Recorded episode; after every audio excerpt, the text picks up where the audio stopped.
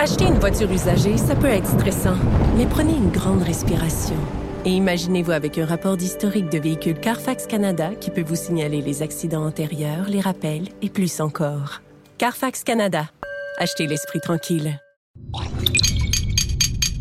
Cube Radio. Cube Radio. Cube Radio. Acteur majeur de la scène politique au Québec.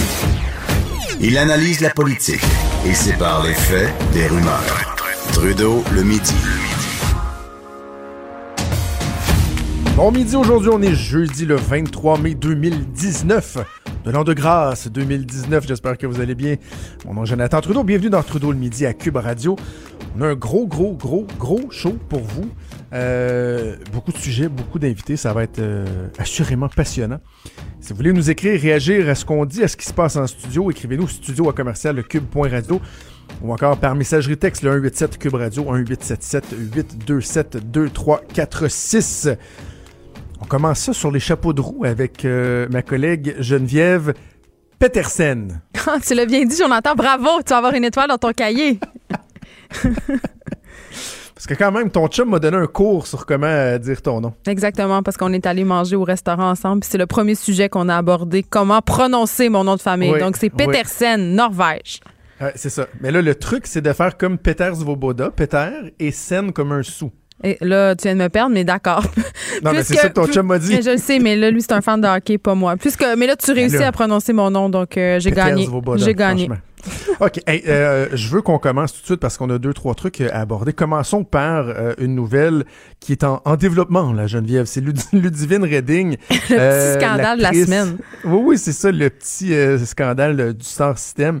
Euh, Ludivine Redding, bon, l'actrice de Fugueuse, qui est beaucoup impliquée dans, euh, dans, dans, dans la cause des euh, enfants, des adolescentes exploités sexuellement, qui, au festival Métro Métro, s'est ramassée sur le stage avec un rappeur controver- controversé, Enima, des photos, la petite bouteille de champagne, le petit bisou, ça joue et tout.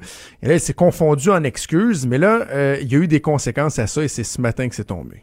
Ben oui, puis là, euh, on vient d'apprendre euh, quand même, Jonathan, ça fait pas longtemps que c'est tombé, que Ludivine Redding a démissionné euh, de l'organisme Enfants Retour euh, dont elle était porte-parole. Et j'ai lu un post qu'elle a fait sur Instagram à ce Mhm. sujet-là. Ce qu'on comprend, c'est qu'on l'a enjoint de démissionner. on Elle a lui été a indiqué, démissionnée. elle a été démissionnée. Donc, euh, Enfant Retour qui va d'un communiqué assez laconique pour dire ah, euh, euh, Ludivine a préféré donner sa démission dans le contexte, mais ce que je comprends moi, c'est qu'on on lui a demandé euh, de se dissocier de l'organisme. Et là, euh, j'avais envie qu'on qu'on parle ensemble parce que euh, ce qui occupe la- les gens en ce moment, c'est se dire, elle savait-tu ou elle savait-tu pas? Parce que là, tu dis un rappeur controversé. Enima qui a fait face à des accusations quand même assez graves, Jonathan, des accusations de proxénétisme, OK? Et euh, on fait un petit, un petit détour vers la série Fugueuse. Pour ceux qui l'ont pas vu, je sais pas si ça existe, des gens qui n'ont pas écouté Fugueuse, mais ça raconte l'histoire de Fanny, une jeune fille de banlieue qui tombe dans les griffes d'un rappeur qui est en fait un proxénète, un proxénète pardon. Et cette ce personnage-là euh, de Damien, euh, qui est incarné par Yes McCann, un vrai musicien des Dead Obey, serait inspiré d'Enima. Il y a Hey, beaucoup- t'es- ça, je savais pas ce bout-là. Ben, je l'ai vu la série, mais il serait inspiré de lui. Ah, ouais. Ben, c'est que ça circule beaucoup en ce moment sur les médias sociaux. Il y a des gens qui font des rapprochements. Il n'y a rien de tout ça qui est confirmé, mais quand même, euh, les gens euh, font un rapprochement et avec raison. Euh, évidemment, le rappeur Enima qui a été disculpé, hein, il a été acquitté, euh, donc il n'a pas été reconnu coupable de proxénétisme, mais tout de même, c'est quelque chose qui a défrayé la manchette abondamment. Est-ce que Ludivine Redding était au courant? Pour moi, à mon sens, Jonathan, c'est pas, c'est même pas un problème. Même si elle ne le savait pas, Enima, c'est quand même un, un fier représentant de la culture straight au Québec. Il représente le gangster rap. Ses paroles de chansons euh, parlent euh, d'exploitation sexuelle des femmes, parlent de pimpage.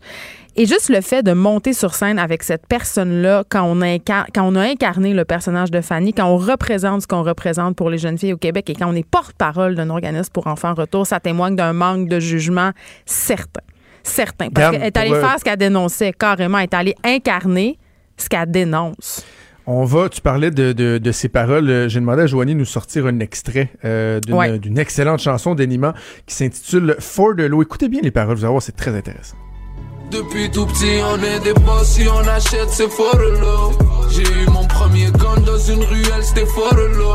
J'apprends toujours ma bitch à jamais fuck for for low. Si tu veux finir rich, faut pas négocier for low. Bon, OK. Euh. Au-delà du style musical qui, moi, ne, ne- ne- ne me rejoint pas du tout, là, et il dit, bon, j'ai acheté mon premier gun pour pas cher, for the low, c'est le Dans titre une de la chanson. Et il dit, j'apprends toujours ma bitch à jamais fuck for the low. Mm-hmm. Fait que, tu sais, j'apprends ma salope à, fou, à, à ne pas fourrer pour pas cher. Ben non, ben c'est C'est ça. à charger le gros prix. Tu sais, je m'excuse, mais euh, ce type de parole-là, non seulement c'est inacceptable, mais qu'on me dise que, par exemple, Ludivine Redding pouvait être un peu naïve, était dans un spectacle et tout. Je sais pas Elle toi, n'était moi, pas dans un spectacle, Jonathan. Elle était backstage avec Ben oui, elle-. Elle, était backstage Et il faut parce qu'Olivier savoir- Olivier Primo a bien livré sa version des faits en disant on savait pas qu'elle était pour faire ça, d'aller Hey, le voir attends. avec une bouteille de champagne et tout. Mais tu sais, moi, mon point, là, c'est que, euh, disons qu'ils ont. Donnons-lui le bénéfice du doute sur le fait que peut-être elle le connaissait pas. Mais c'est même pas important. C'est même pas important. Mais euh, avec le, le- le- le- le- la charge qui lui revient Ludivine Redding, le- si tu veux, ce, Mais la ce- ce rôle de modèle-là, ses responsabilités, vient un minimum de prudence, une prudence élémentaire. Tu connais euh, ce style de musique-là, le genre de personnage que ça peut être, même si t'es pas certaine, même si t'as pas toutes les informations, garde-toi une petite gêne, si bol. Puis, puis moi, j'avais envie de dire, euh, parce que c'est un sujet dont on a débattu ce matin aux effrontés avec Vanessa Destinée, euh, qui co-anime avec moi, puis elle n'était pas d'accord que c'était une erreur de jugement, puis elle, elle a apporté un point que je trouvais intéressant. Pourquoi on l'a invité, ce gars-là? Pourquoi Olivier Primo a invité ce gars-là à faire partie du line-up euh, du festival Métro Métro quand on sait euh, tout ce qu'il y a autour de lui, les accusations dont il a fait l'objet? Euh, il y a tellement... La scène euh, hip-hop au Québec est tellement riche en ce moment, il y aurait eu tellement d'autres alternatives. Donc, pourquoi inviter ce sinistre personnage? Tu sais? Ben, Geneviève, euh, OK, admettons que la question est pertinente. Elle doit être traitée en parallèle au débat sur Ben les oui. agissements de Ludivine Redding parce que je refuse, moi, d'excuser ou de la victimiser en disant Ouais, mais là, pourquoi Olivier Primo l'avait invité, ce gars-là? Regarde ce que ça a fait. Ludivine, elle s'est ramassée avec lui backstage. Non, non. euh, Non, moi, il y je a suis ce débat-là, euh, mais il y a l'autre débat qui avait pas d'affaire là pendant tout. Non, moi, je suis d'accord avec toi. C'est un. On peut dire, euh, elle est jeune, elle avait peut-être mal évalué les répercussions de son geste, mais justement, quand tu es porte-parole d'enfant retour, quand tu portes sur tes épaules un- une responsabilité aussi importante, quand tu as incarné un personnage aussi qui a été important euh, pour le Québec, qui a amené quand même à une grande prise de conscience, tu te dois justement euh, d'adopter une grande prudence. Et euh, écoute, elle va, elle va avoir pris, appris ça à la dure, notre chère Ludivine, que j'aime beaucoup par ailleurs. Mais pour moi, c'est sûr que c'est un non. là. On est d'accord là-dessus. Là. Est-ce que c'est dû- trop? Est-ce que c'est trop de lui faire perdre son rôle de, de, de porte-parole d'enfant retour? ou Non, tu moi, moi, je pense que c'est justifié. Je pense que c'est justifié. Puis je, je dis pas que Ludivine devra être maintenue sur le banc des punitions et être persona non grata pendant de longs mois. Mais je pense qu'en ce moment, ça serait très malaisant qu'elle demeure la porte-parole d'un organisme qui vient en aide aux enfants qui sont victimes d'exploitation sexuelle, entre autres, là, parce qu'enfant retour, ils ne font pas que ça. là. Euh, mais voilà. Donc, euh, non, mais je- pas jusqu'à dire, par exemple, que ça la disqualifie à, à reprendre son rôle de, de, de Fanny dans la suite de Fugueuse, parce que je pense que ça a été évoqué. Là. Ah, pas du tout. si, Hey, non, euh, là, là, on capote. Là, pour vrai, ça, faut là, on pas. irait trop loin. Là, on charrie. Il faut pas non plus euh, taper sur le clou. Là. Je pense qu'elle a appris sa leçon. Puis écoute, là, depuis, euh, depuis hier, puis tu me fais penser, ce qui est malaisant aussi, Jonathan, puis j'allais l'oublier, je voulais absolument te le mentionner, c'est qu'il y avait une petite game sur Instagram entre Enima et Ludivine. Enima qui l'interpellait régulièrement pour l'inviter à jouer dans son clip. Il lui demandait combien Ah elle oui? chargerait, alors qu'on sait que dans Fugueuse, tout est construit autour de justement de la production Ben d'un oui. clip par Damien. Donc, tu sais, quand on se parle, tout est dans tout, c'est une mise en Damien. J'ai de la misère à concevoir qu'elle n'était pas au courant que cette game-là se jouait puisqu'elle y participait sur les médias sociaux. Mais Tu regarde, hein? euh, en conclusion, le faisons attention à, à pas tomber dans le double standard, dans le sens qu'un politicien qui se fait photographier avec Ah non, des ça aurait été personnes peu fréquentables. Ben non. on va les, les clouer au pilori, alors que là, vu que c'est une artiste, qu'elle est jeune, certains vont dire « Ah, ouais. Donc, tu sais, je pense c'est que pas toi parce et qu'elle moi, est on jeune et blonde qu'elle est niaiseuse puis elle sait pas ce qu'elle fait. ça. Mais tu sais, je pense que toi et moi, on trouve le bon équilibre, c'est-à-dire de ne pas hésiter à dénoncer ce qu'elle a fait, à, à- à lui adresser certains reproches, sans dire que sa vie est finie puis qu'elle doit plus jamais euh, euh, jouer que ou euh, tourner dans un film. Film ou un- une série télé. OK, euh, regarde, restons dans le Star System rapidement parce que je t'ai entendu parler ce matin euh, euh, de la nouvelle Céline Dion que Oui. toi, t'as- t'as bien gros trippé, je pense, sur le, le carpool karaoke. J'ai entendu un, un extrait que t'as fait. Euh, toi, la nouvelle Céline, oui, t'a- t'a- t'aimes ça? Mais moi, moi, je l'adore. Et là, et là, ce qui est drôle, Jonathan, c'est que les gens, tu viens de le dire, parlent de la nouvelle Céline. Mais Ouais. Céline, là, elle a toujours été excentrique. Écoute, est-ce que tu as oublié son mariage égyptien? Mais non, c'est vrai. C'est Ah! vrai. Elle a toujours eu des crimes. Elle habitait à Jupiter Island avec euh, René Angelil, une espèce de domaine dans le sud de la Floride où il y avait des piscines, des glissades d'eau. Euh, quand on vient magasiner à Québec, euh, il y a un célèbre maga- y a un gros magasin de jouets à Québec là, dans le bas de la ville, elle le fait fermer. Elle est comme connue pour ses excentricités. Fait que je suis quand même toujours un peu flabbergastée quand les gens euh, s'ennuient de l'ancienne Céline, celle plus lisse. OK, mais je, vais. ben, arrivons au moins au point qui me, qui me chicote. C'est- Je regardais le, le, le carpool karaoke qui Oui. est ultra divertissant. Ce qui me gosse, et c'est pas la première fois que je remarque ça chez Céline Dion, c'est que des fois, je trouve que c'est un peu fake. Ben oui, là, c'est ça. Son- elle- c'est un peu too much. Puis moi, à un moment donné, dans la vidéo, elle, me tapait un peu ses nerfs. Je Oui, mais en même trop- temps, on est en train de critiquer la personnalité d'une personnalité. Tu sais, Céline, elle peut être comme elle veut. tu sais. Elle peut faker, elle peut... Puis tu sais, le Carpool Karaoke, là, euh, allez voir ça, là, c'est une initiative de Jimmy Kimmel. Euh, c'est, c'est américain, évidemment. Euh, allez voir aussi la prestation d'Adèle. C'est des artistes qui s'assoient dans la voiture puis qui se soumettent à un questionnaire. Et c'est très, très drôle. Mais dans le cas de Céline... J'adore ça. Ça- moi, sa présence la plus malaisante, moi, c'est quand je trouve qu'elle a l'air intoxiquée. Sais, parce que pendant, la, pendant la semaine de la mode de Paris, il y a une vidéo qui a circulé. Elle a fait un, une apparition dans, dans- sur la chaîne YouTube d'une célèbre YouTuber euh, parisienne. Et là, euh, je trouvais que c'était plus malaisant encore. Euh, des fois, je trouve que. Mais en même temps, ça doit être difficile, Jonathan, de vivre tout le temps sous l'œil des caméras comme ça. Parce qu'avant, il n'y avait rien qui dépassait hein, chez Céline. Je sais pas si tu te rappelles de cette célèbre entrevue. Elle est la seule, par ailleurs, qu'elle a accordée à Tout le monde en parle. Et là, j'ai le goût de te faire. C'était plate. C'était plate. Céline était plate. Moi, je l'aime, Céline, quand elle dit take a kayak. Take a kayak! Do something! J'espère. euh, Tu sais, Mais, j'ai l'impression qu'on Moi, je me demande, en fait, c'est que des fois, je me demande euh, qui est la vraie Céline? En, en même temps, tu pourrais me dire, euh, t'es- tu sais, c'est ça, moi, je suis pas toujours euh, super gros dynamique, des fois, j'ai des dents, mais quand tu compares, mettons, ça, cette performance-là, à, à Carpool Karaoke ou des trucs similaires, à des entrevues qu'elle a données, par exemple, euh, je pense que c'est une longue entrevue qu'elle avait donnée à TVA avec Julie Snyder. Mais elle était très éclatée. Elle elle- arrêtait pas de niaiser dans cette entrevue-là. ben, moi, l'entrevue que j'ai en tête, c'est une entrevue où elle ah oui. parle Ouais. comme ça, Mais elle était Très- très. Ouais. philosophe, un peu weird. Puis là, Mais tu elle avait l'air- y moi, je trouvais qu'elle avait l'air deux niaiseuse. extrêmes, là. Non, moi, je trouvais que Céline, cette Céline formatée-là, je trouvais qu'elle avait l'air d'une niaiseuse. Tandis que là, cette Céline-là, je l'aime. Elle fait des gaffes, elle, elle se commet. Euh, elle- oui, elle cabotine, oui, elle en met un peu trop, mais je pense qu'en en ce moment, on est en train d'assister un peu à. Tu sais, elle le dit, là. euh, je- je- à 50 ans, j'ai l'impression de renaître. Je pense qu'elle se permet, parce qu'elle a atteint un certain statut, d'être qui elle est. Elle n'a plus rien à prouver, Céline. Hein? Elle n'a plus rien à nous prouver. Oh. Puis évidemment, euh, là, tout le monde, tout le monde le dit, mais personne n'en parle. Je pense que René Angélil, quand même, exerçait un contrôle assez serré de son image. Et là, elle a peut-être envie d'aller ailleurs. Puis est-ce qu'on peut euh, la condamner pour ça? Non. Moi, je pense qu'il faut embrasser cette nouvelle Céline. En tout cas, elle est fort divertissante, à vous. Elle est plus divertissante que la. Céline soporifique. oui, une fois qu'on a dit ça, je la, je la trouve euh, très divertissante. Hey, en deux minutes, il nous reste vraiment pas beaucoup de temps, mais je veux t'entendre sur euh, le droit de correction. Euh, Ça semble vouloir euh, revenir dans le débat public. Est-ce que les éduc- lorsqu'on parle d'éducatrices euh, en centre de petite enfance, d'enseignants, est-ce que de nos jours, d'utiliser une force raisonnable pour, par exemple, contrôler un élève ou même se protéger d'un élève, est-ce que c'est acceptable ou on devrait plier à ces espèces d'exigences-là qui disent que, euh, au stand, nouveau standard, qui disent que non, jamais d'aucune façon tu ne dois toucher un enfant si tu es un enseignant ou une enseignante ou une éducatrice. Ben, moi, je pense que, comme dans toute bonne chose, le gros, euh, le gros bon sens, pardon, devrait prévaloir.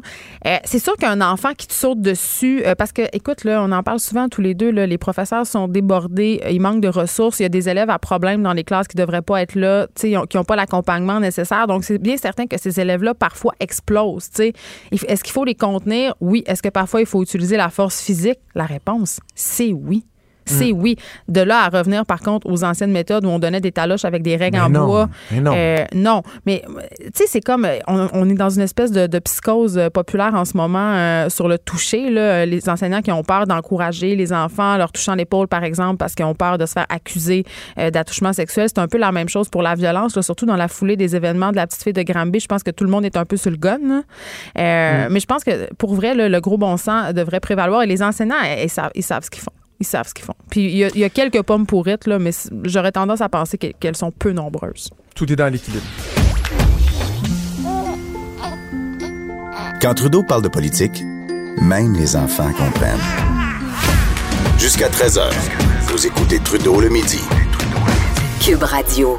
C'est pas un secret, j'en ai parlé déjà à plusieurs reprises à quel point je tripe solide sur le balado Narcos PQ euh, avec Félix et Brigitte ici à Cube Radio. Je trouve ça fascinant, absolument intéressant. Et là, on va encore plus loin avec un reportage spécial d'une heure qui est disponible maintenant sur Club Illico, du même nom que le balado, Narcos PQ. Euh, une incursion euh, franchement euh, intéressante, fascinante, euh, inquiétante aussi euh, dans le milieu criminel ici, à Montréal, au Québec, mais également sur place là-bas au Mexique. On va en parler immédiatement avec le journaliste Félix Séguin et également la réalisatrice vidéaste Ninon Penneau qui sont en studio euh, à Montréal. Bon midi Félix et Ninon. Bonjour. Bonjour. Euh, J'ai envie de vous demander euh, tout d'abord quel a été l'élément déclencheur pour faire ce, ce- ce long reportage-là, pour faire vraiment un truc très soutenu d'une heure où vraiment euh, on va euh, beaucoup plus loin que le, le- le reportage de 2-3 minutes que tu peux faire, euh, par exemple, quotidiennement, Félix, ou du balado Narcos PQ. Qu'est-ce qui a été l'élément déclencheur? Ben, D'abord, l'élément déclencheur de tout ça, c'est à un certain moment donné, il y a plus d'un an de ça, là, je reçois une enveloppe, puis dans cette enveloppe-là, il y a le nom euh, de tous les plus gros narcotrafiquants du Québec qui traitent avec les cartels de la drogue mexicains. Des gens dont tu te ne, tu- dont tu te douterais même pas de l'identité, certaines personnes qui sont presque au-dessus de tout soupçon, d'autres qui nagent Ah dans le milieu criminel, mais que finalement tu réalises que c'est pas des centaines de kilos de coke qui, qui s'importent ici, c'est des tonnes, puis des, des- des demi-tonnes et plus. Alors, après avoir euh, reçu ces documents-là, euh, j'ai commencé à faire d'autres recherches maintenant pour savoir quel membre des cartels ou quel associé, si tu veux, ou représentant des cartels était ici au, euh, au Canada puis au Québec. Et là encore, on m'a fourni de l'information euh, dans une enveloppe. Et là, je suis un peu tombé en bas de ma chaise parce que euh, on a réalisé à ce moment-là que euh, que les représentants des cartels entraient ici assez facilement finalement. Et, tout ça a donné euh, naissance à une idée que je voyais euh, c'était un peu bicéphale comme comme pensée. Je voyais euh, une série de balados mais je voyais une émission de télé aussi. Et c'est là que c'est là que Ninon entre en jeu puis euh, puis que euh, on décide de, de co-réaliser cette série là ensemble pour aller beaucoup plus loin n'est-ce pas? Exactement. Mais Ninon, comment on aborde la, réalisation d'un- reportage comme celui-là? Parce que, bon, quelqu'un, par exemple, qui réalise un film, un scénario, un début, un milieu, une fin, euh, là, bon, vous partez d'une enveloppe, j'imagine, d'une certaine hypothèse de, de départ, mais est-ce que le produit final est fidèle à l'idée que tu t'en faisais au début ou c'est un processus qui est très évolutif? C'est assez évolutif, en fait. C'est sûr qu'au départ, on essaie toujours de scénariser le plus possible. Même si c'est du, du documentaire, on, on essaie quand même de savoir où on s'en va. Euh, puis, ben, il y a eu des surprises euh, au courant du chemin. Il y avait des, on voulait parler, par exemple, à des consommateurs de drogue. On voulait parler à des victimes des cartels au Mexique. Euh, puis c'est très difficile d'avoir euh, accès à ces gens-là. Donc, on savait, jusqu'au dernier moment, on savait pas qui encore on aurait au- dans le documentaire. Fait qu'il a fallu ça, ça s'adapter beaucoup par rapport à ce qu'on était capable d'avoir en entrevue euh, on-cam. 400 criminels euh, mexicains, euh, certains au, très, très, très lourd passé, euh, qui sont entrés au Canada, plusieurs dont on a perdu la trace. Félix, quand tu te promènes sur le terrain, que tu parles aux gens, est-ce que euh, ces personnes-là, elles sont visibles? Est-ce que leur, leur présence se fait sentir? Ou même dans les milieux criminels, ils sont très discrets ou... Ben oui, parce que sont très discrets. Ben, vous allez le voir dans, ce grand reportage-là qu'on on fait aussi, on trace le chemin de la drogue. Puis, faut bien comprendre que la drogue est toujours produite comme euh, elle l'est depuis euh, plus d'une quarantaine d'années, entre autres au Pérou, en Colombie, en Équateur, et puis elle va transiger après ça, transiter plutôt vers le Mexique qui qui, euh, lui, va inonder le- le- les États-Unis puis le Canada de cette drogue-là. Donc, pour que le Canada y ait accès, ça prend des émissaires, n'est-ce pas?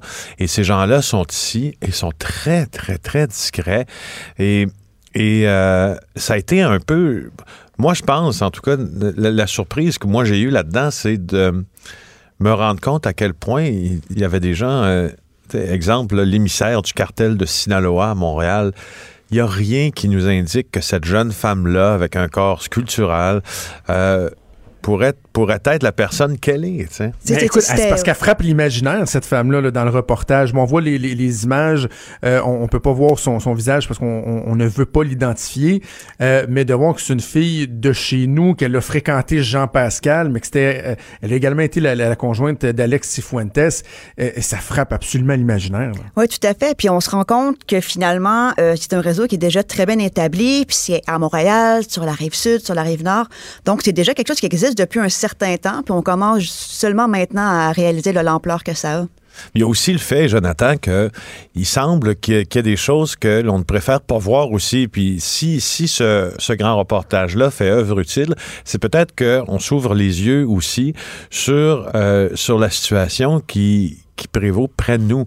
Euh, parce que, en fait, la fin de ce documentaire-là, pas la, je vous dirais pas la fin, mais en tout cas, le constat principal qui s'en Ouais. dégage, c'est que c'est- un problème qui semble insoluble. tu sais.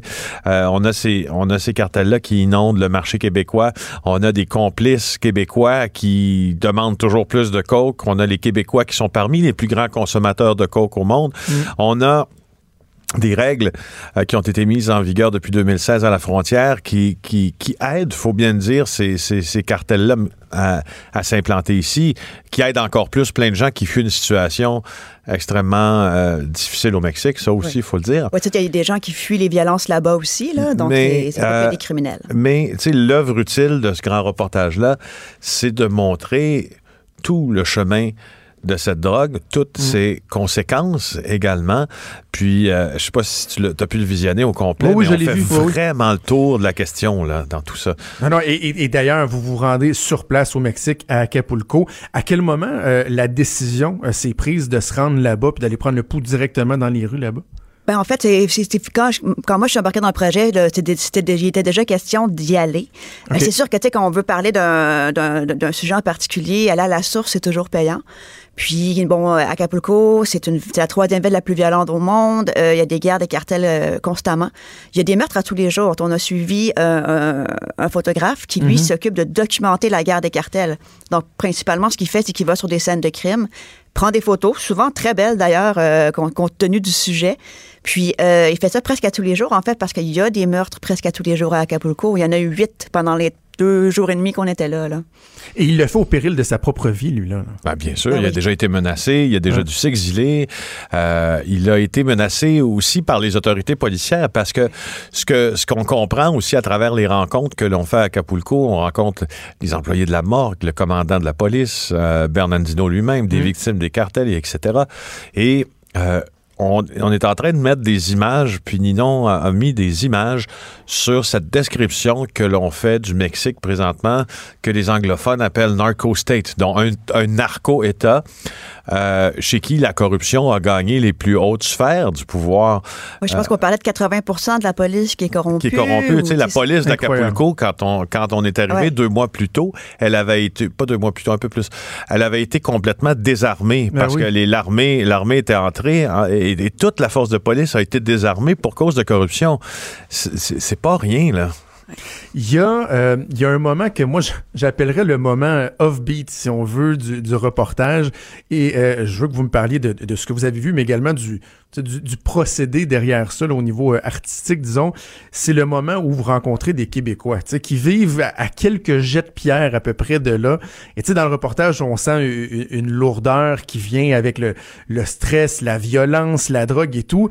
Mais là, parallèlement, pendant quelques minutes, on voit ces gens-là qui jouent à pétanque, qui ont du plaisir, qui vivent leur vie comme si de rien n'était, alors qu'à deux pieds de chez eux, il y a des gens qui se font tuer au quotidien. C'est particulier, là. Oui, quand même, mais tu sais, ces, ces gens-là sont très fiers d'Acapulco. Euh, Ils, adorent cet endroit-là, ils y tiennent. Et puis la plupart euh, vivent pas en autarcie tant que ça non plus. Là, ils se promènent, ils vont faire leurs courses, ils ont des contacts beaucoup, beaucoup avec les Mexicains. Faut, faut comprendre aussi que quand tu es touriste à, Aca- à Acapulco, les chances qu'il t'arrive quelque chose sont assez faibles. Euh, la plupart du temps, c'est Ouais. des règlements de compte entre narcos.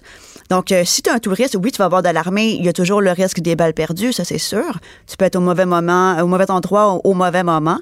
Mais de façon générale, ces gens-là, eux, euh, vivent, vivent une expérience complètement différente là, de, de- des- des résidents de d'Acapulco. Et, et ça, là-dessus, euh, Jonathan, moi et Ninon, on a eu un, on a eu un débat. C'est sûr que quand on quand on, on, on- on finalise un reportage comme ça, il y a des, des- des divergences d'opinion parfois qui sont saines pour, pour la finalité de l'affaire. et, euh, et, et sur le passage que tu décris, euh, tu te rappelles, euh, puis vous allez le voir là, sur Club Illico, à un certain moment donné, je montre une photo à euh, une femme là, qui est dans son VR. Ouais. Puis sur cette photo-là, il y a une personne qui est morte, là, quelques jets de pierre, comme tu le disais, de chez elle. Puis là, elle dit, ah, on aime mieux pas le voir. Ninon Oui, il, était- il y a la petite musique en arrière, Ouais. là, très Euh, enjouée. puis, bon, Ninon était plutôt en désaccord euh, au, au début avec, euh, avec cette, ce, ce passage-là parce que ça, ça fait peut-être repasser euh, les Québécois qui sont là-bas comme des gens qui finalement s'en foutent. Moi, Ouais. mon point de vue là-dessus, c'est pas ça. C'était pas ça. C'était pas qu'ils s'en foutent, c'était que malgré tout, ils savent que ça se passe, mais je, je trouve que quand même que cette euh, petite citation-là résumait quand même très bien le sentiment que j'avais en les rencontrant, c'est que, écoute, on est bien ici, on fait nos trucs, on n'a pas peur, puis on le sait, mais bon. Tu sais, on le sait, Mais mais, peut-être qu'on veut pas le voir. Mais c'est ça, c'est le paradoxe du touriste. Et c'est le paradoxe du touriste aussi.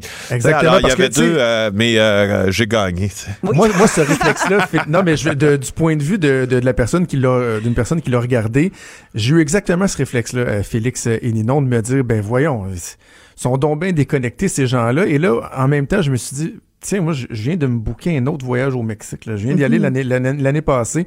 Je retourne avec ma blonde, je vais aller me prélasser sur une plage. Et euh, euh, pourtant, je sais qu'il se passe ça dans les rues lorsqu'on va dans, dans la vraie ville, dans le vrai monde. Puis les gens y vont quand même. C'est une réalité, c'est un fait qui est observable. Oui, tout à fait. Puis, tu sais, en même temps, sans vouloir faire le white savior, je pense que ces gens-là, les gens au Mexique ont besoin qu'on aille dépenser de l'argent là-bas. C'est une des Ouais. seules industries qui va encore bien. Si on si on n'y va plus, puis si tout le monde arrête d'y aller, euh, ça fait encore moins d'emplois, plus de pauvreté, puis la pauvreté, ça crée la criminalité puis la violence. Tu sais, mais tu as le choix aussi, de, de- effectivement, tu as le choix de le traiter comme ça, puis, c'est- c'est- c'est- tu sais, je veux dire, effectivement, c'est loin d'être faux. C'est toutes les destinations touristiques les plus populaires au monde. Euh, et dans un pays en proie à une telle euh, corruption, puis une telle pauvreté pour plusieurs des régions du Mexique, effectivement, c'est salvateur, le tourisme. Sauf que, un, moi, à mon sens, puis, puis c'est ce que c'est ce que j'aimerais en fait qu'on retienne de ce document-là, c'est que un n'empêche pas l'autre. Exact. Que, que le fait d'aller que de- le, le fait d'aller se prélasser sur une plage au Mexique n'empêche pas la pleine conscience que tu dois avoir de l'endroit où tu es. Et, euh, et, euh, et finalement, des dommages incroyables qui sont faits par la désorganisation de cet État-là, laissé aux mains des narcotrafiquants sur toute la planète. Parce que les cartels mexicains sont les plus forts du monde. Donc, c'est un peu ça qui est sous-jacent, euh, en tout cas dans mon cas. Ben, tu sais, moi, j'ai aimé le fait que, bon, on, on- on va sur place, on, on s'informe, on, en apprend sur ces cartels-là, mais en même temps, vous illustrez les impacts concrets que ça a chez nous, là, tu avec des junkies dans le coin d'un stationnement qui, eux, bénéficient ultimement de, de, de cette drogue-là qui est capable de passer. Donc, le, le- tu disais euh, au début, Félix, le chemin, là, il est bien fait pour qu'on comprenne de là-bas, au-delà de la fascination des fois qu'on a pour ce qui se passe là-bas, ben, de là-bas à ici, là, il y a un chemin et les impacts, on les voit, là. Tu sais, je pense pas que ce document-là fait l'apologie de la narcoculture parce que, effectivement, euh, les cartels mexicains, c'est, au goût du jour, n'est-ce pas? Depuis euh, déjà là, plusieurs années, en fait. Ouais. C'était au goût du jour il y a quelques années quand la série Narcos a commencé sur Netflix. Euh, et, euh, et c'est vrai qu'il y a une forme de fascination qui- de- du public pour ce genre d'histoire-là, mais, je pense que c'était aller, c'est aller voir ça avec des yeux de journaliste, pas Mm. ébahi parce que ce qu'il voit là-bas, mais mais plutôt conscient de ce qui se passe là-bas, puis de ramener quelque chose qui est euh, ramener quelque chose qui ne fait pas leur, euh, leur apologie, mais qui est juste un vrai un vrai instantané là. Un portrait de la situation. là. Ouais. Et en terminant, Ninon, euh, un mot sur, euh, j'appelle ça l'enrobage, là, mais parce Oui. que bon, il y, a- il y a le propos qui est tellement pertinent, mais j'ai adoré, moi, les dessins, les espèces de caricatures Ah oui. qui sont faites tout au long pour Wow, hein. euh, illustrer le propos. C'est c'est vraiment génial. Ouais, tout à fait. Ça, c'est Philippe Bello qui, qui a réalisé tout ça. Il est incroyable. Ça vient, ça vient rajouter tellement là, à Oui. la trame narrative. Parce qu'autrement, c'est des choses qu'on pouvait pas illustrer. Donc, euh, vraiment, le shout-out à Philippe. Puis pour ceux qui veulent, pour ceux qui veulent, euh, qui veulent le voir, là, euh, je sais pas si tu as remarqué, Jonathan, euh, le dessin de Pablo Escobar dans ça.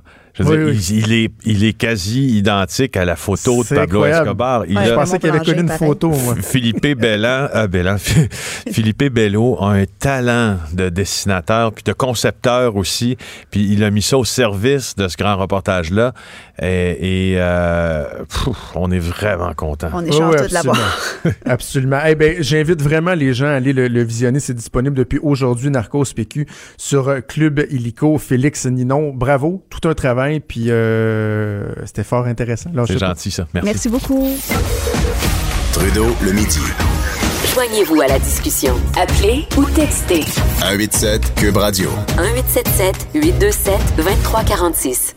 Luc La Liberté, notre chroniqueur politique de politique américaine, est en studio avec moi. Bon midi, Luc. Oui, bon midi, Jonathan. Euh, commençons par le, le crunchy, là. L'affaire Stormy Daniels qui a tellement fait parler, qui a fait couler tellement d'encre et qui lui a fait vendre beaucoup de, de vidéos et d'abonnements, on se le cachera pas. Et ses charmes. Euh, et voilà, avait mis en scène euh, l'avocat Michael Avenatti, qui à un certain moment est devenu pratiquement plus populaire que Stormy Ouais. Daniels. Mais là, lui, plus ça va, plus son portrait est, est comme ombragé, il y a des poursuites. Et là, on a appris hier qu'il y a même euh, Stormy Daniels qui le poursuit.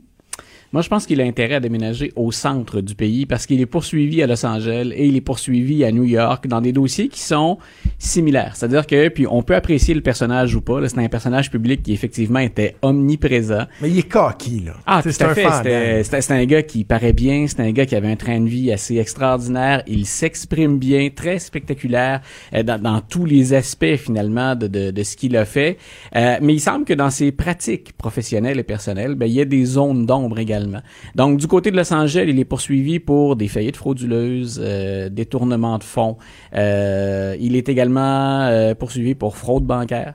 euh, fraude fiscale. Et du côté de la côte est américaine, et c'est là où Stormy Daniels revient dans l'actualité, il était déjà poursuivi parce qu'il a tenté de faire chanter les grands patrons de Nike, Nike, ben oui. euh, dont il défendait un, un client. Et maintenant, on dit, ben, il y a 300 000 dollars qui avaient été versés par une maison d'édition à Stormy Daniels pour un bouquin qui était à paraître. Et euh, il est intervenu, Michael Avenatti, pour que le 300 000 dollars lui soit versé directement à lui. Il a pris cet argent-là et en a profité pour payer des gens envers qui il était endetté. Hey! Donc, il semble qu'il n'y ait pas de... Écoute, pour te donner une idée, là, si je me souviens bien, puis je pense que le journal, euh, le journal le rapportait ce matin, le Journal de Québec, je pense que s'il était reconnu coupable pour tout ce dont Ouais. il est accusé, c'est 355 ans ou quelque chose du genre euh, en prison qu'il euh, qu'il attend. Parce qu'on parle de, de, de crimes passibles de peine de prison. C'est pas juste des trucs financiers qui vont devoir l'argent Ah, il, à peut, l'autre. il peut se retrouver. Il y a effectivement, Hey. il y aura des sanctions financières, mais il y aurait également une possibilité qu'il se retrouve derrière les barreaux. Ça signifie pas qu'il avait tort, surtout quand il a attaqué Donald Trump, même si jusqu'à maintenant, ben, on peine à voir débouché toutes ces histoires-là. Stormy Daniels, bien entendu, elle a été déboutée en cours, mais effectivement, elle a eu de, de- de généreuses contributions financières pour, ben, pour mousser sa propre personne. Donc, elle, elle a eu des tournées, elle était attendue un peu partout, euh, mais tout ça n'a pas débouché sur rien de majeur contre Donald Trump.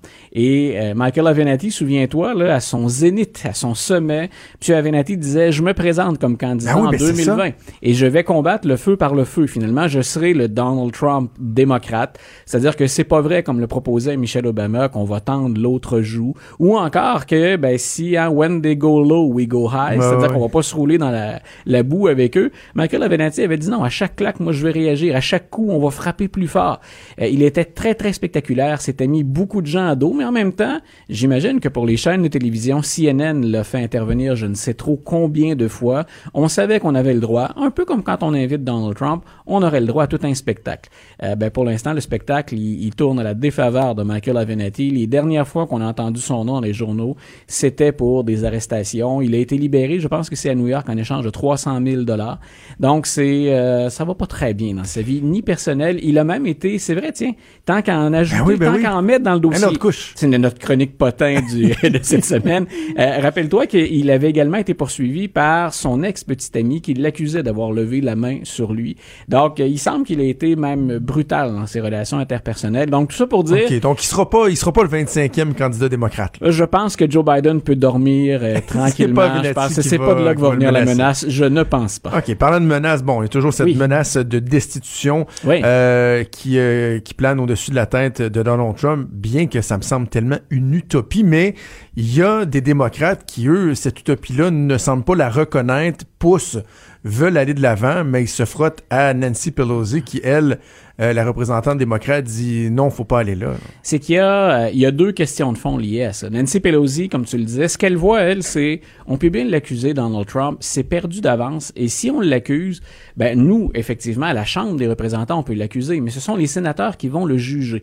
Et ce serait très étonnant, à peu près impossible, qu'il y ait suffisamment de républicains qui votent contre Donald Trump pour qu'on arrive à la majorité des deux tiers des sénateurs, majorité nécessaire pour le destituer. Donc, elle dit, ben c'est couru d'avance, c'est joué d'avance, on n'arrivera pas à le destituer. Et Mme Pelosi, je pense en mémoire, la dernière fois où on a recouru à une procédure de destitution, c'était contre Bill Clinton. Et les républicains avaient laissé euh, durer le plaisir, fait durer le plaisir à la Chambre des représentants. On avait sali ou tenté de salir Bill Clinton autant qu'on le pouvait, et ça s'était réglé très vite au Sénat parce qu'il n'y avait pas suffisamment de démocrates qui avaient euh, tourné leur veste contre, bien sûr, leur président. Alors, cette fois-ci, ce qu'on craint, c'est de c'est ce qui est arrivé aux républicains à l'époque, qui semblaient s'acharner sur Clinton. La population n'avait pas suivi, l'économie allait bien, il y a pas mal de points de, de, de comparaison. Ah et grosso modo, ben, les républicains étaient sortis affaiblis de la procédure de destitution et ça avait fait passer Bill Clinton pour une victime. Tout ça pour dire, Nancy Pelosi, c'est ce qu'elle a en avant d'elle, euh, mais on n'est pas d'accord à la Chambre des représentants nécessairement avec elle. Puis la grogne se fait sentir parce que M. Trump et je pense qu'on l'avait déjà expliqué comme ça tous les deux, je pense qu'il cherche une procédure de destitution. Il veut qu'on le qu'on braque les projecteurs sur lui pour montrer à quel point les démocrates s'acharnent. Pour se victimiser, Pour se victimiser. Donc, je, je pense qu'il fait tout pour provoquer, puis c'est vraiment de l'obstruction systématique, tout ce à quoi euh, il devrait coopérer, des, des demandes qui émanent de la Chambre des représentants, il dit non. Et il fait dire non, il oblige également des conseillers à ne pas y aller, même quand il y a des assignations comparaître. Les tribunaux, par deux fois cette semaine, ont donné raison à, la Chambre des représentants, aux meneurs démocrates, en disant vous avez le droit d'exiger des papiers, vous avez le droit d'exiger de la Deutsche Bank qu'on euh, verse certaines sources d'informations sur des demandes qu'avait effectuées euh, Donald Trump. Il y a même une question de blanchiment d'argent qui est rattachée à ça. On a beau insister de ce côté-là, Donald Trump résiste tout le temps. Mais c'est là où les démocrates disent, ceux qui s'opposent à Nancy Pelosi, Madame Pelosi, si on veut aller au fond de l'histoire, si on veut obtenir les dossiers, dans une procédure de destitution, il ne fait aucun doute devant aucun tribunal ou tribunal qu'on a le pouvoir d'enquêter et d'exiger les preuves que nous recherchons. Alors, ce qu'on pense, il y a personne qui croit à la Chambre des représentants qu'on va destituer Donald Trump. Ceux qui sont pour la destitution se disent, dans une procédure de destitution, là, c'est très clair que la Chambre a des pouvoirs quasi illimités pour demander les preuves qu'on souhaite obtenir. Donc, c'est une autre stratégie. Madame Pelosi, pour l'instant, je pense encore le gros bout du bâton parce qu'elle dit, ben, regardez, les tribunaux sont en notre faveur. Est-ce que c'est un bras de fer qui est, qui est très divisif au sein des, des, démocrates? Parce que Nancy Pelosi, on la voit comme étant une personne qui a, qui a, une bonne influence chez les démocrates, mais est-ce qu'elle pourrait être, en bout de ligne, pratiquement décrédibilisée par euh, cette opposition-là qui pourrait venir passer par-dessus elle et, sa position sur, sur, le sujet? Elle joue gros parce que déjà, quand elle a été nommée speaker de la Chambre des représentants, si tu te souviens, il y avait eu une fronde. Toute l'aile plus progressiste et plus jeune du parti disait oui, Mme Pelosi est expérimentée, elle a déjà été là, mais maintenant le parti est ailleurs. Et on a cette division-là qu'on va sentir dans la course entre les 23 candidats pour la présidentielle 2020. Euh, cette division-là, on la sent dans le dossier de la destitution. Il y a beaucoup de gens, et c'est fondé en passant. Les- Donald Trump, moi, depuis qu'il a été élu, je dis, on est en terrain pour une procédure de destitution, ne serait-ce qu'en raison des conflits d'intérêts. Donc, il continue. Là, cette année, il a engrangé quoi 400 millions de dollars là, avec les, par l'intermédiaire de ses compagnies. Un président qui fait autant d'argent en décidant de la politique étrangère, mais en investissant lui-même à l'étranger, il y a des questions tout à fait légitimes à se poser, sans compter bien sûr tout le reste. Et tout le reste, c'est entre autres ce qui était contenu dans le rapport Mueller sur l'entrave à la justice. Donc, Mme Pelosi, elle joue gros. Elle pensait avoir fait les compromis nécessaires pour que les progressistes l'appuient. Ces progressistes-là, ils sont euh, de retour hein, à la charge, ils mènent la fronde et ils souhaitent carrément entamer la procédure de destitution. Alors, on verra. Moi, j'ai pensé qu'on avait écarté ça il y a deux Ben ou oui. trois semaines déjà, mais il semble qu'il y ait un, un regain d'énergie de la part des pro-destitution, appelons ça comme ça. Il y a les opposants politiques de Donald Trump qui lui mènent la vie dure. Ouais. Mais il y a parfois aussi ses euh, anciens frères d'armes, ses anciens comparses qui peuvent lui mener la, la- la vie dure. C'est le cas notamment de Rex Tillerson, l'ancien secrétaire Ouais. d'État, qui bon avait été parti dans dans, dans, dans, dans la controverse. Et là, lui, quoi, il y a des rencontres ces jours-ci qui sont pas euh, de bon augure pour Donald Trump? Ça a pris plein de gens par surprise, républicains comme démocrates. On ne savait pas. Il n'a pas rencontré tous les législateurs, mais il s'est présenté avant-hier au Congrès et il a rencontré des chefs des, ou des meneurs, des leaders, si tu veux, républicains et démocrates. Et il a répondu à des questions et échangé avec eux pendant sept heures. Oh! C'est beaucoup de temps pour un ancien secrétaire d'État qui a eu maille à partir avec le président, puis cette s'est mal terminée. Et M. Tillerson, on n'a pas l'ensemble des propos, bien sûr, des questions, des réponses qui ont été échangées, mais on sait que c'est pas flatteur pour Donald Trump. Grosso modo, il a dit c'est beaucoup d'improvisation, euh, c'est pas une administration qui est sérieuse. Et de l'autre côté, il a dit rappelez-vous quand Vladimir Poutine a rencontré Donald Trump en 2017, euh, ben Vladimir Poutine carrément en anglais il a dit outplayed, hein, il a déjoué Donald Trump et il est beaucoup mieux préparé que ne l'est le président américain. Donc c'est inquiétant, c'est inquiétant parce que ça vient d'un républicain. On peut pas douter que M. Tillerson est un républicain un peu et dur. Il a accepté de jouer le jeu de Donald Trump. Il a accepté même, je pense, perdre ou de jouer une partie de sa réputation en l'appuyant. Mais il y a un retour d'ascenseur à ça. Et si tu te souviens, tous ceux ou presque qui étaient des joueurs importants et qui ont quitté la Maison Blanche n'ont pas eu des propos flatteurs ou Ben non. positifs pour l'administration. Au contraire, ce qu'on dit, c'est il est impulsif, il improvise, ça manque de sérieux et de préparation. Bon, le successeur de Rex Tillerson, Mike Pompeo, lui, Ouais. euh, a beaucoup de pain sur la planche quand on Oh pense à la Corée du Nord, entre autres. Mais là, il y a le dossier de l'Iran Ouais. qui euh, occupe de plus en plus euh, l'attention. Et Donald Trump, qui fidèle à son habitude, lui a dit, si ça fonctionne pas, on va les écraser, on va les exterminer. Et il semble être de plus en plus sensible, M. Trump, à la présence de John Bolton, qui est son conseiller à la sécurité nationale. Et M. Bolton, il est dans le portrait depuis très très longtemps. Nos auditeurs l'ont peut-être déjà vu. C'est celui qui a les petites lunettes et une très très grosse moustache. C'est celui que Donald Trump doit calmer. Oui, voilà. T'sais, tout le monde s'affaire à calmer Donald Trump, mais Donald Voilà. Trump reconnaît que c'est des fois c'est lui qui doit calmer ses ardeurs. Tout là. à fait. Écoute, je rigole parce que qui s'attend à ce que Donald Trump dise non, non, Ben c'est- oui. c'est moi qui le freine. Oh, on, on est, on a changé de game ou de parti, on mène ça autrement si Donald Trump doit intervenir pour calmer ses ardeurs. Mais grosso modo, ce que Donald Trump dit, puis c'est sans être alarmiste, c'est quand même inquiétant. Quand on joue avec un régime comme l'Iran, pas plus tard qu'hier, euh, l'ayatollah Khamenei, qui est le véritable dirigeant, euh, a déploré bien sûr qu'on ait déjà négocié avec les Européens et les Américains pour euh, le traité sur le nucléaire. Et là, hier, il a dit, euh, écoutez, les Américains veulent p- probablement pas aller en guerre. Idéalement, on n'irait pas en guerre, mais on est beaucoup plus déterminés qu'eux. Euh, si on est rendu au sommet de la hiérarchie, puis que le discours, c'est, il n'est pas question de négocier. Nous, ce qui est là, c'est à prendre ou à laisser. Moi, je regrette même qu'on ait négocié avant qui sait ce qui peut maintenant embraser, hein? qui, qui sait ce qui peut mettre le feu quand on a un leader qui est très impulsif comme M. Trump, et que de l'autre côté, ben, il semble qu'on ait décidé de mettre toutes nos cartes sur table, et c'est pas un jeu qui va plaire aux Américains, ou en tout cas à la communauté internationale. Et ce qui me fait également douter, ce qui me fait être plus prudent dans ce dossier-là, euh, c'est que les partenaires européens des États-Unis disaient au départ, les Américains, c'est un peu de la frime. M. Trump aime bien hausser le ton, puis rouler un peu des mécaniques, sortir les muscles. Euh, mais cette fois-ci, il semble prendre ça beaucoup plus au sérieux. Au départ, on le prenait un peu à la légère. Ne nous en faisons pas. Attendons. Alors que là, on sent que la pression a grimpé. Et je répète, ce qui est instable là-dedans, c'est quels sont les canaux de communication qu'on a, s'il y en a, et comment va-t-on interpréter les messages de part et d'autre ce sont pas l'Iran se fait pas d'amis nulle part sur la planète c'est pas un régime qui c'est pas un régime qui est du moins dans les partenaires des Américains c'est pas un régime qui est grandement apprécié puis dont on peut dénoncer euh, la brutalité en certaines occasions Euh, raison de plus pour raison de plus pour se méfier Alors, on, on verra. Est-ce que Donald Trump parvient à calmer John Bolton ou si finalement, ils vont pas se laisser emporter tous les deux? M. Bolton, il rêve de changer le régime en Iran depuis un certain temps déjà. Est-ce qu'il pense qu'il a l'occasion idéale pour le faire maintenant?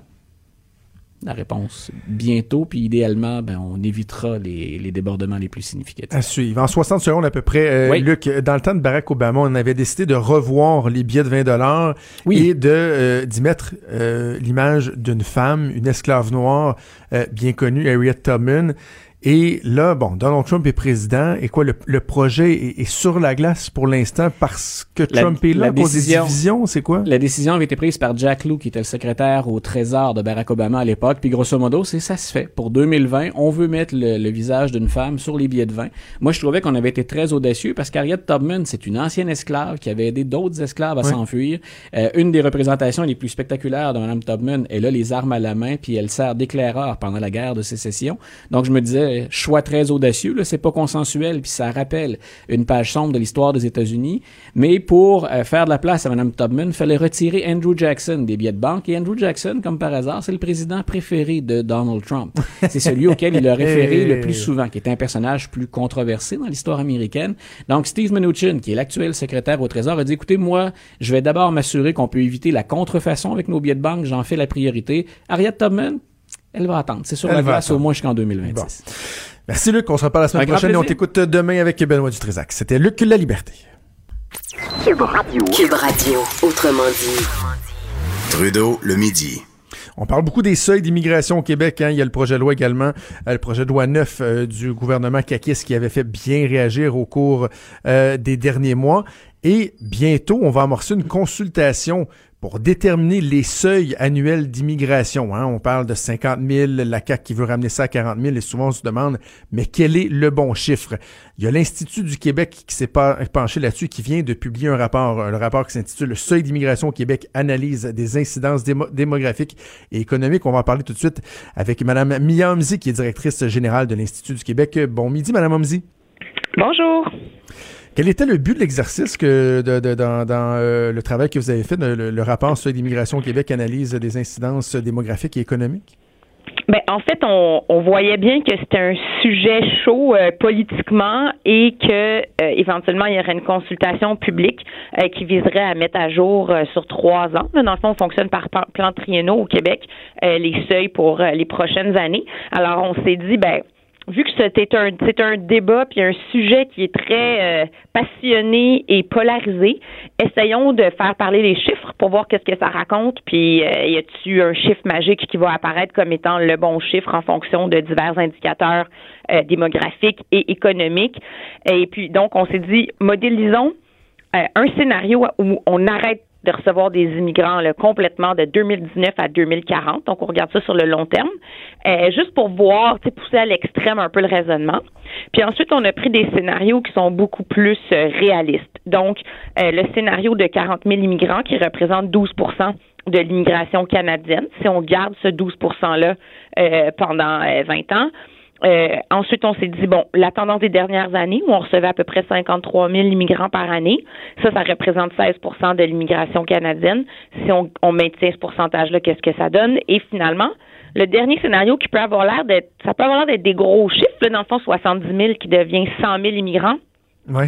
mais c'est 23% de l'immigration canadienne. C'est quoi ce 23 %-là?